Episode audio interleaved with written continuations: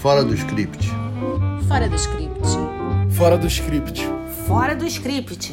Fora do script.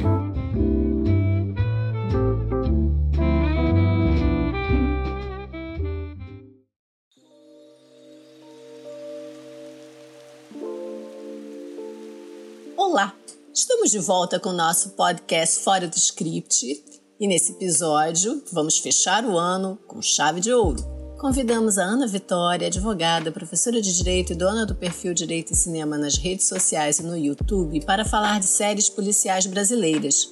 Ficamos muito felizes que ela tenha topado nos conceder uma entrevista, porque tem muito conhecimento de causa, literalmente. Vamos falar sobre DNA do crime Bandidos na TV, ambas séries em cartaz na Netflix.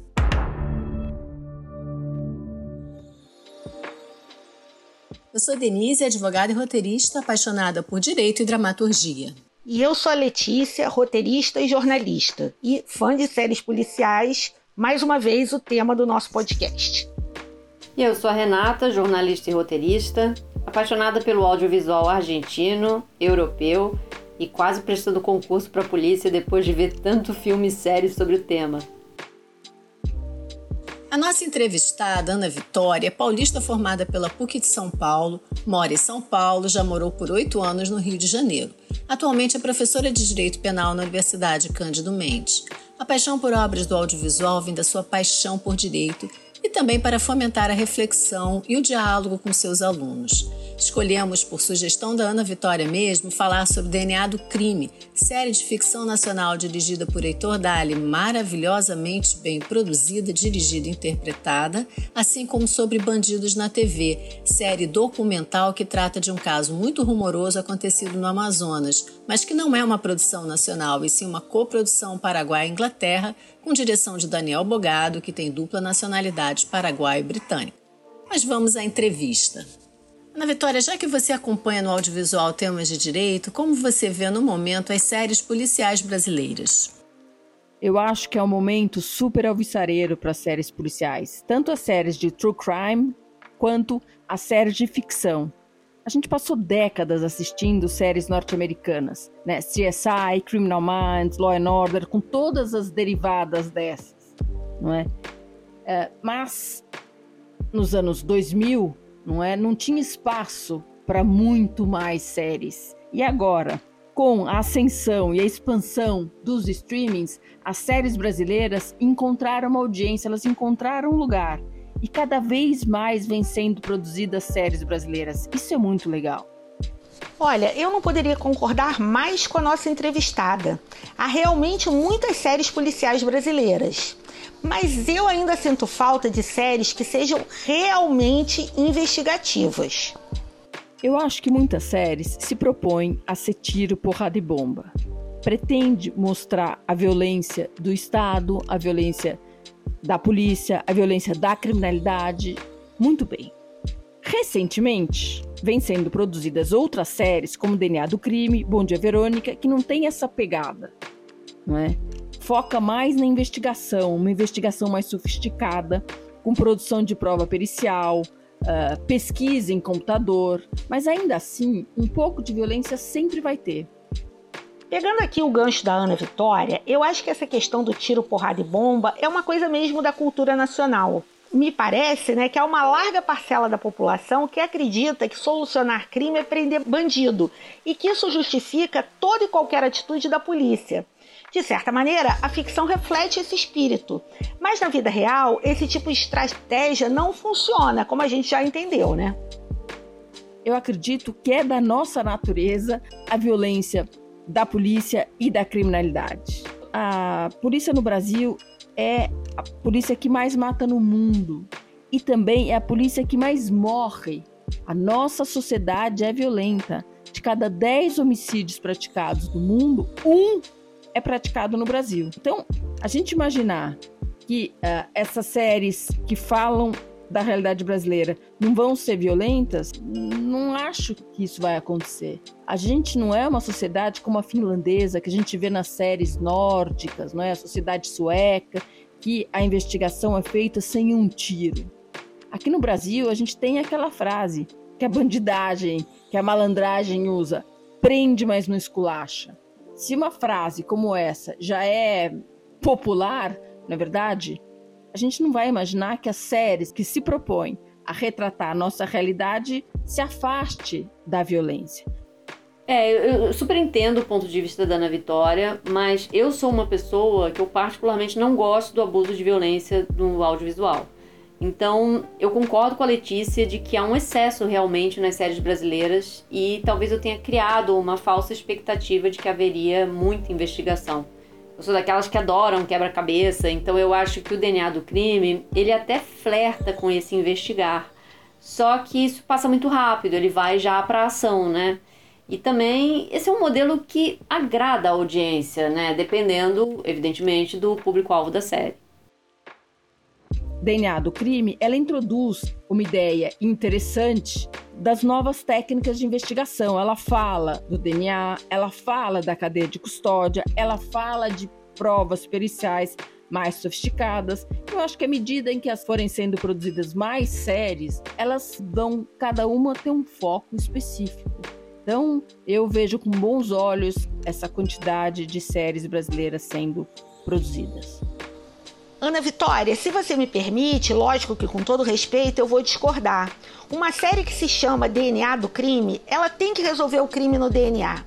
E não é isso que acontece. Por mais que ela apresente muita investigação, provas periciais, etc, etc, etc, na hora H, na hora da solução, é tiro, porrada, bomba e Google Maps. Eu fiquei decepcionada, confesso que fiquei decepcionada. E nesse aspecto, eu acho que ela é diferente de uma outra série que eu já sei que você também gostou muito, que é Bandidos na TV. A série Bandidos na TV retrata outro tipo de crime que mostra o DNA do crime. Tem uma pegada popular. Nessa série, porém, não tem a fórmula tiro, porrada e bomba e uma investigação acontece. A gente perguntou para Ana Vitória se ela acha que isso é consequência de ter sido realizada por um estrangeiro e não por um brasileiro. Acho o documentário Bandidos na TV sensacional. A série conta a história de um jornalista, Wallace Souza, que tinha um programa sensacionalista e popularesco na TV, na TV de Manaus, uma espécie de ratinho de cidade alerta. E lá pelas tantas, o apresentador do programa é acusado de mandar matar as pessoas que seriam mostradas no programa e assim aumentar a audiência. Fala sério, imagina. O cara mostra traficantes, bandidos, e na sequência ele é acusado de ser um deles, de chefiar, não é? Uma quadrilha como essa. É, eu também me lembrei do programa do Ratinho, mas principalmente de outra atração do SBT que quem é mais velho vai lembrar: o Aqui e Agora. Era um programa super sensacionalista, mas que alcançou altos índices de audiência na década de 90. O programa do Wallace parecia ser bem apelativo também, e o documentário Bandidos na TV faz questão de mostrar isso.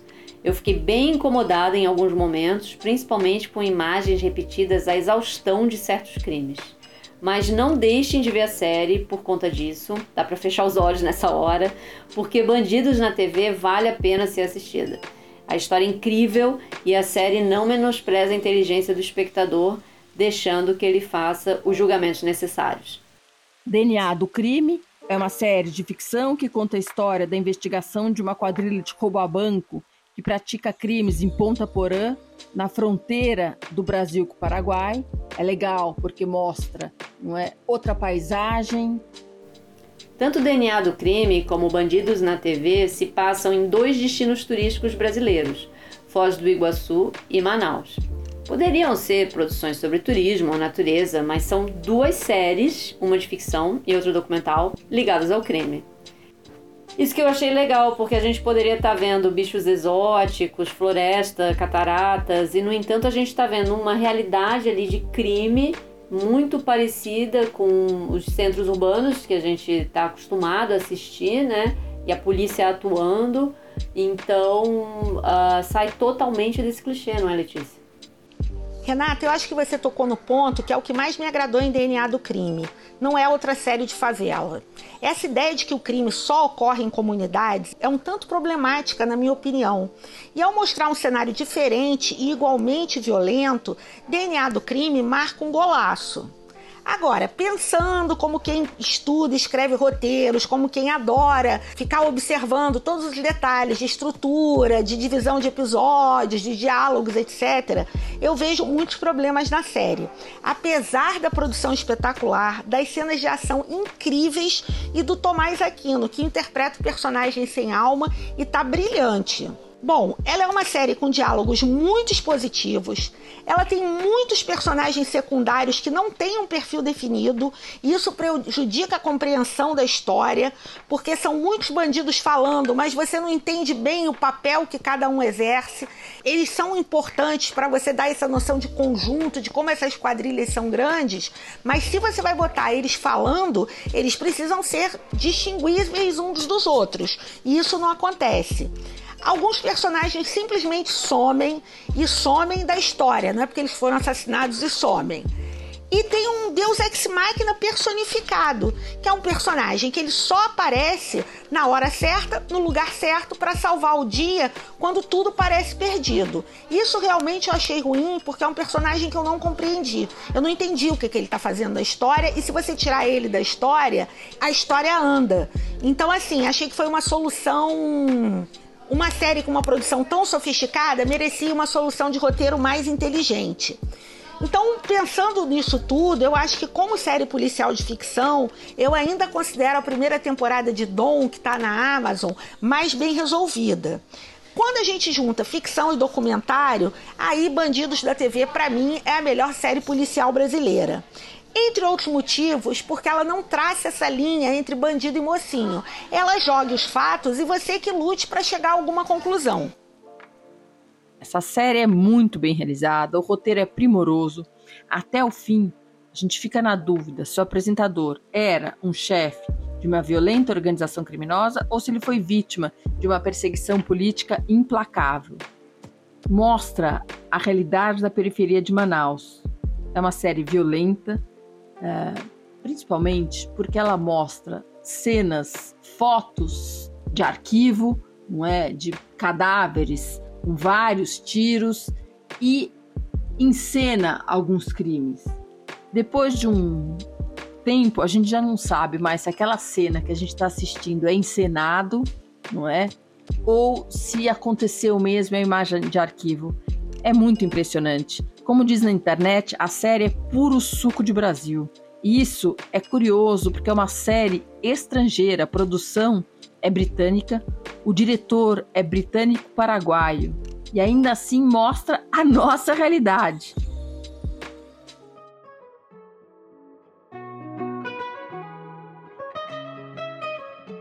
A dica da podcaster hoje é da Ana Vitória. Diga lá! Eu podia apontar outras 10 ou 20 séries excelentes que vêm sendo produzidas no Brasil. Posso citar o caso Evandro, Pacto Brutal, que conta a história da morte da Daniela Pérez, Elise Matsunaga, Isabela Nardoni, as duas séries do João de Deus, Suzane Richthofen, essas que são true crime, não é? São documentários. E na de ficção é, tem Cangaço Novo, Bom Dia Verônica, Arcanjo Renegado. Na minha opinião, são séries excelentes. E uma outra série que está disponível na Globoplay que é Vale o Escrito, que é um documentário que conta a chocante história do jogo do bicho no Rio de Janeiro. Como as famílias dividiram os territórios em que elas atuam, como essas pessoas, esses é, bicheiros, estão embrenhados na sociedade, como eles se matam uns aos outros. É, eu, eu acho que o grande mérito dessa série é levar, é levar para o resto do Brasil uma história que os, uh, os fluminenses, os cariocas, não é, conhecem bem. Uh, essa série é muito impressionante. E chegamos ao fim de mais um programa, o último do ano, nosso terceiro ano no ar. Em janeiro faremos uma pausa, mas voltamos com força total em fevereiro. Muito obrigada pela audiência nesse ano de 2023. Desejamos aos nossos ouvintes boas festas e um 2024 com tudo de melhor e com muita produção audiovisual de qualidade, em especial produções nacionais. Até o ano que vem, pessoal! Fora do script. Fora do script. Fora do script. Fora do script. Fora do script.